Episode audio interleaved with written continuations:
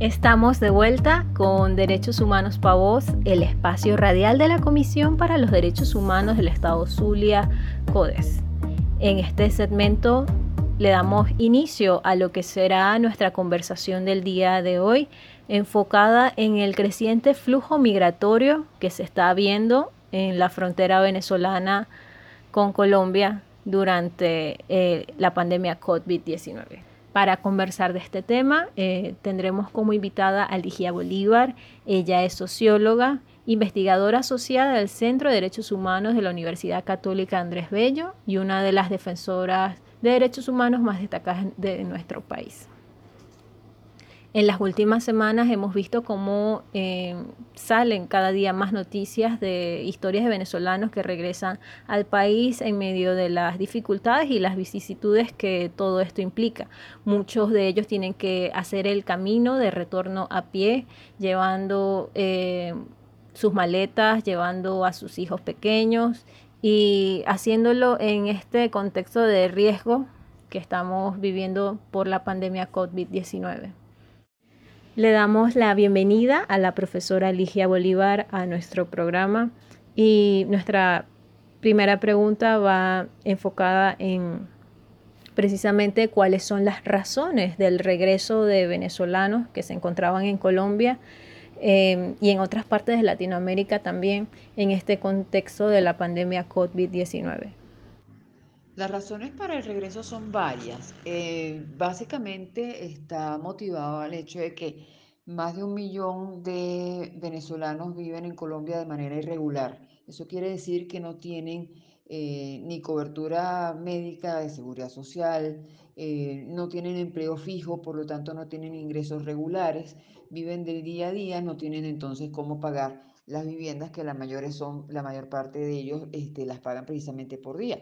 Entonces están en una situación de muchísima precariedad, eh, de mucha fragilidad y eso hace que eh, prefieran, eh, si van a pasar trabajo, pues prefieran pasar trabajo en Venezuela. Según las estimaciones del gobierno de Iván Duque, más de 33 mil venezolanos han regresado a Venezuela después del cierre de la frontera ocurrida a mediados de marzo hay una estimación de la cantidad de venezolanos que pudieran regresar y a qué tipo de riesgos se enfrentan en estos tiempos de, COVID-19. La cantidad de personas que han regresado hasta el momento son 37 mil eh, por las vías regulares, ¿no? Esas son las estimaciones de Migración Colombia. Eh, puede ser que haya un poco más, pero en todo caso es una cifra mínima, ínfima, que no llega ni al 0.5% de toda la población que ha salido de Venezuela.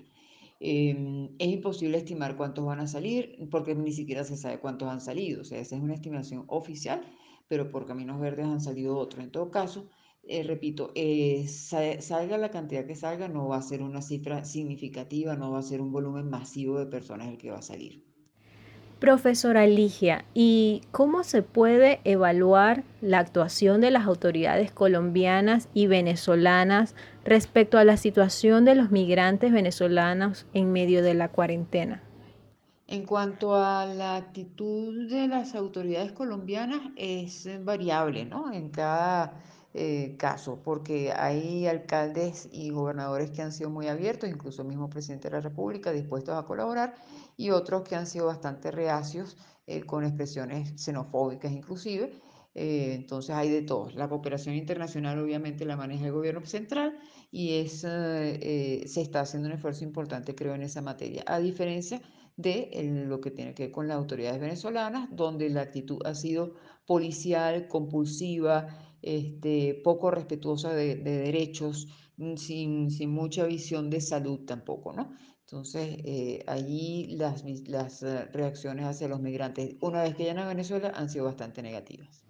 Bueno, recientemente la Comisión Interamericana de Derechos Humanos rechazó categóricamente declaraciones de funcionarios del gobierno venezolano que tildaban a los migrantes que retornaban al país por el COVID-19 como oportunistas, apátridas, traidores, entre otras declaraciones estigmatizantes. Eh, la CIDH exigió a las autoridades venezolanas abstenerse de hacer declaraciones en contra de estas personas que retornan. Al contrario, la obligación del Estado es proveer espacios y las condiciones dignas para que estas personas puedan retornar al país de forma segura, eh, asegurando las condiciones sanitarias para el aislamiento de ellos cuando regresen y también de transporte para que puedan eh, tener facilidad de movilización para el retorno a sus casas. Ahora, profesora, para cerrar este segmento, ¿nos puede decir eh, cuáles serían las obligaciones en materia de derechos humanos que debería garantizar el Estado para asegurar el trato digno a estas personas, tomando en cuenta las actuaciones que han tenido los gobiernos con respecto a los migrantes. Mire, yo creo que el principio fundamental que hay que aplicar aquí es un principio básico, universal de derechos humanos, que es el principio de la, no discriminación. ¿ya? Y eso aplica para todos los casos, para todos los, gobiernos y en todas las circunstancias, sea en circunstancias normales o excepcionales. Entonces, aquí, si estamos frente a eh, una pandemia, sería inaceptable que hubiera discriminación por razón de la nacionalidad o por razón del estatus migratorio de la persona. Así es. Todas las normas internacionales de derechos humanos tienen como principio fundamental el tema de la no discriminación. A toda persona que no tenga los recursos, el Estado está obligado a brindarle su protección independientemente sea su raza, edad, sexo, religión o estatus migratorio y esta persona se encuentre bajo la jurisdicción del Estado, es su obligación atenderla de forma digna. Con esto cerramos el segundo segmento de Derechos Humanos para Voz. Hacemos una pausa y seguiremos con más de nuestro programa por la señal de Radio Fe y Alegría 88.1 FM. Continuamos en Derechos Humanos para Voz. Te invitamos a que nos sintonices todos los sábados a partir de las 8 de la mañana por la señal de Radio Fe y Alegría 88.1 FM. También puedes seguirnos en nuestras redes sociales como arroba codes, C O D H E Z. De esta manera nos podrás ubicar en Twitter, en Instagram y en Facebook. Bien, nosotros continuamos con la entrevista que veníamos haciendo a Alicia Bolívar. Ella es socióloga venezolana, defensora de derechos humanos, también fundadora de la organización no gubernamental Provea e investigadora asociada del Centro de Derechos Humanos de la Universidad Católica Andrés Bello en Caracas. Con ella ya veníamos conversando sobre eh, las razones del regreso de los venezolanos que se encontraban en Colombia y en otras partes de Latinoamérica y que lo hacen precisamente en este contexto de pandemia por el COVID-19. Igualmente, eh, hablábamos sobre una estimación de la cantidad de venezolanos que han estado eh, regresando y la actuación de las autoridades colombianas y venezolanas con respecto a la situación de los migrantes en situación de cuarentena. Ahora bien, iniciar este segmento preguntándole, eh, cuáles son las recomendaciones a seguir por los estados para atender la situación migratoria y el paso en la frontera, además, pues, en especial eh, con Colombia, que es de donde se ha venido reportando el mayor flujo migratorio. Lo primero es evitar la revictimización de las personas, es decir, eh, tener en cuenta que estas son personas que salieron de Venezuela precisamente huyendo de una situación de crisis humanitaria, ¿ya? Y que ahora se presenta una emergencia eh, a nivel internacional, por lo tanto, corren el riesgo de ser victimizados nuevamente por la estigmatización, por los estereotipos, por la discriminación a la que nos hacíamos referencia antes. Entonces, esa sería la primera recomendación, que es tomar en cuenta el riesgo de revictimización. Segundo, eh, abrir eh, todos los programas sociales, creo que Colombia lo está haciendo, en la medida de las posibilidades también legales a, estas personas que están, sobre todo a los que están en situación irregular, ¿no? Es más difícil porque obviamente eh, al no estar registrados eh, no tienen formalmente acceso a los programas sociales y precisamente esa es una de las razones por las que se están yendo. Entonces de lo que se trata es de que eh, creación de programas especiales dentro de la emergencia para atender a la población migrante y refugiada. Se está haciendo en el caso de Colombia, pero habría que ampliarlo porque todavía hay muchísimas personas por fuera de los programas y que ni siquiera saben de su existencia. Entonces, otra recomendación es esa, las eh, campañas más amplias de información sobre los recursos existentes y cómo acceder a ellos. Y por último, este, en el tema específico de fronteras, em, dejar abiertos los pasos humanitarios de lado y lado. Es decir, eh, es, es indispensable en este momento que ese flujo se mantenga. No va a ser masivo en este lado porque no hay transporte eh, a menos que lo brinde el mismo Estado. Y del otro lado, por, por, no solamente no hay transporte, sino que ni siquiera hay gasolina. ¿ya? Entonces, eh, las personas que requieren trasladarse dependen exclusivamente del Estado. Ahora bien, eh, ¿cómo ha sido el trabajo de los organismos internacionales y humanitarios que se encuentran en la frontera en medio de este contexto de cuarentena por COVID-19. Sí, bueno, como ya decía anteriormente, en el caso de los organismos internacionales y humanitarios, pues están haciendo su labor, eh, han desplegado todo su personal, todos sus equipos, están trabajando, eh, digamos, con esfuerzos redoblados. Eh, un problema que hay en el caso de Venezuela es que de los recursos que había pedido la Plataforma Interagencial de Naciones Unidas para atención al, tema de migración y refugio de Venezuela, eh, a, lo largo, para todo este año solamente estamos en abril, terminando abril casi, y solamente se ha recibido el 3% de lo, que se, de lo que se requería. Y ahorita las necesidades son otras, ¿no? Entonces, eso hace también que haya una limitación importante de recursos para atender a esta población. Y bueno, ya para finalizar, ¿Qué consecuencias puede tener en la migración venezolana este contexto eh, de pandemia en Latinoamérica? Ya para finales de 2020 se había hecho la proyección de que habrían más de 6 millones de venezolanos que, que estuvieran fuera del país. ¿Estas proyecciones se siguen manteniendo? Bueno, el cierre de fronteras obviamente impone un freno al volumen de personas que pueda salir de Venezuela. Eh, creo, en mi opinión, que una vez que se levante el cierre de fronteras, es posible que nuevamente pues se reactive ese flujo. ¿Con qué, intensidad? No sabemos porque eso va a depender, como decíamos, de, las condiciones de la frontera y eh, también de las condiciones de los países receptores. Todos van a caer en, en una recesión, todos van a caer en una contracción económica. Entonces eso va a ser más difícil este, la, reubicación de los venezolanos fuera del país. Pero de que se va a reactivar, se va a reactivar. Agradecemos a Ligia Bolívar por acompañarnos en Derechos Humanos para Vos, por aceptar nuestra invitación. Eh, nosotros debemos hacer una pequeña pausa para continuar con nuestro último segmento del programa. Vamos a un breve corte musical y seguiremos con más de Derechos Humanos para Vos por la señal de Radio Fe y Alegría 88.1 FM. El ABC de tus derechos. Todas las personas tienen derecho a la salud. En un comunicado, más de 60 expertos y relatores de las Naciones Unidas sobre Derechos Humanos afirmaron que la pandemia del coronavirus COVID-19 supone un trato igualitario en los centros de salud a la hora de atender a cualquier persona infectada sin excepción posible. Todas las personas, sin excepción, tienen el derecho a la salud.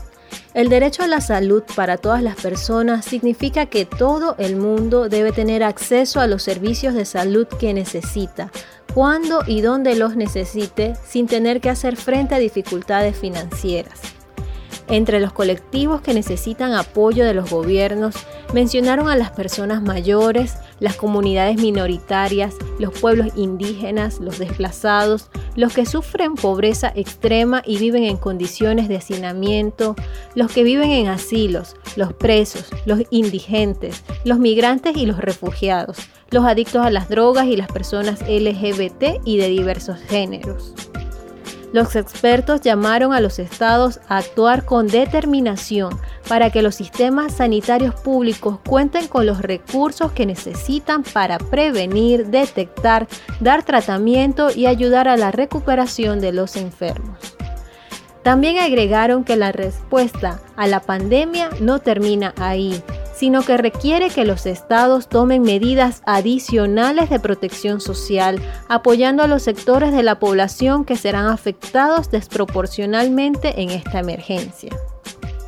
Los estados deben adoptar además medidas para regularizar a los migrantes indocumentados con miras a facilitarles el acceso a los servicios sanitarios durante la lucha contra la pandemia, según declaraciones del relator de las Naciones Unidas sobre los migrantes, Felipe González Morales, y la relatora especial sobre la trata de personas, María Gracia Jan Marinaro.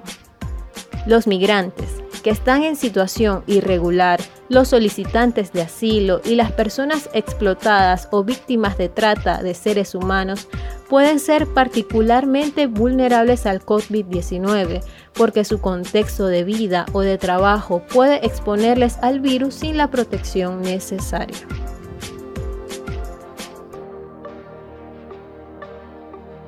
Derechos humanos pavos, justicia, solidaridad y compromiso. Este fue el ABC de derechos de esta semana de nuestro programa Derechos Humanos Pavos.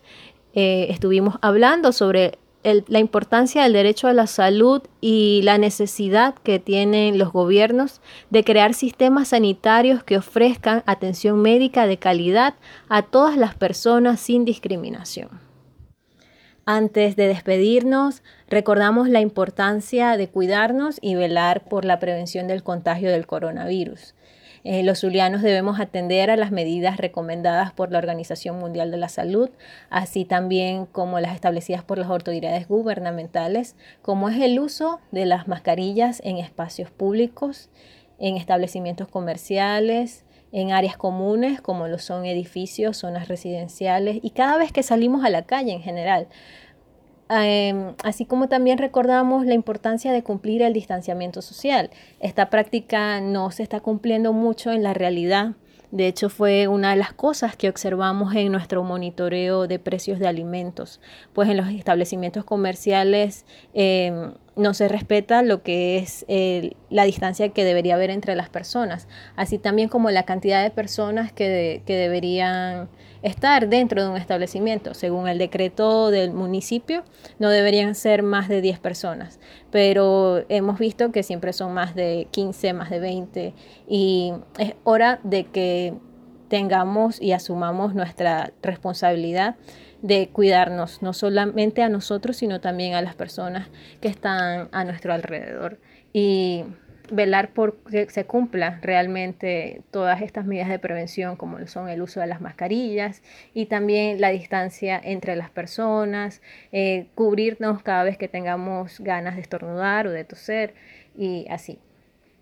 En estos tiempos de cuarentena recordamos que es importante asumir la responsabilidad que tenemos no solo con nosotros mismos, sino también por el bienestar de las demás personas. Además, conociendo esta situación de aislamiento y de esta nueva realidad que vivimos, desde la Fundación Rehabilitarte, conscientes de las consecuencias de pasar largos periodos de convivencia con la familia, aunado al encierro y la sobreinformación sobre la COVID-19, colocaron esta semana a disposición de los zulianos una línea telefónica que será atendida gratuitamente por especialistas en la salud mental el día lunes desde las 8 de la mañana hasta el miércoles a las 8 de la mañana eh, este número de contacto estará disponible para todas aquellas personas que necesiten ser escuchadas y ofrecerles eh, de recomendación sobre el manejo de, de, la pandemia en relación a su salud mental. Pueden llamar al 0412 168 1278. Repito, 0412 168 1278. También está disponible eh, los días miércoles, desde las 8 de la mañana hasta el viernes a las 8 de la mañana, el número 0424-627-0439. Repito, 0424-627-0439. Otro de los números para eh, los zulianos que necesiten ser escuchados y necesiten recomendaciones para eh, mejorar y para atender su salud mental eh, es el 0414-965-9445. Repito, 0414-965-9445. Este último número estará disponible eh, los fines de semana, desde el viernes, desde las 8 de la mañana hasta el lunes a las 8 de la mañana.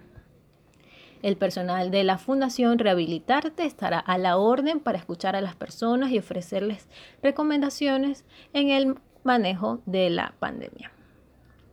Esto ha sido todo por hoy. Agradecemos a Ligia Bolívar, investigadora del Centro de Derechos Humanos de la Universidad Católica Andrés Bello, por acompañarnos en nuestra conversación sobre la migración venezolana en el contexto de la COVID-19.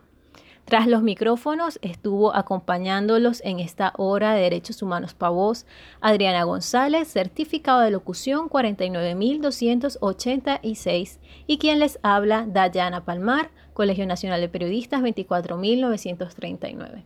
En los controles técnicos, Eric González, en la producción general de Radio Fe y Alegría Maracaibo, Iraní Acosta y en la dirección general Jesús Viloria. Nuestras redes sociales son C-O-D-H-E-Z en Instagram y Twitter y nuestra página web es www.codes.ong. Nos despedimos con el tema titulado Late, interpretado por Laura Guevara.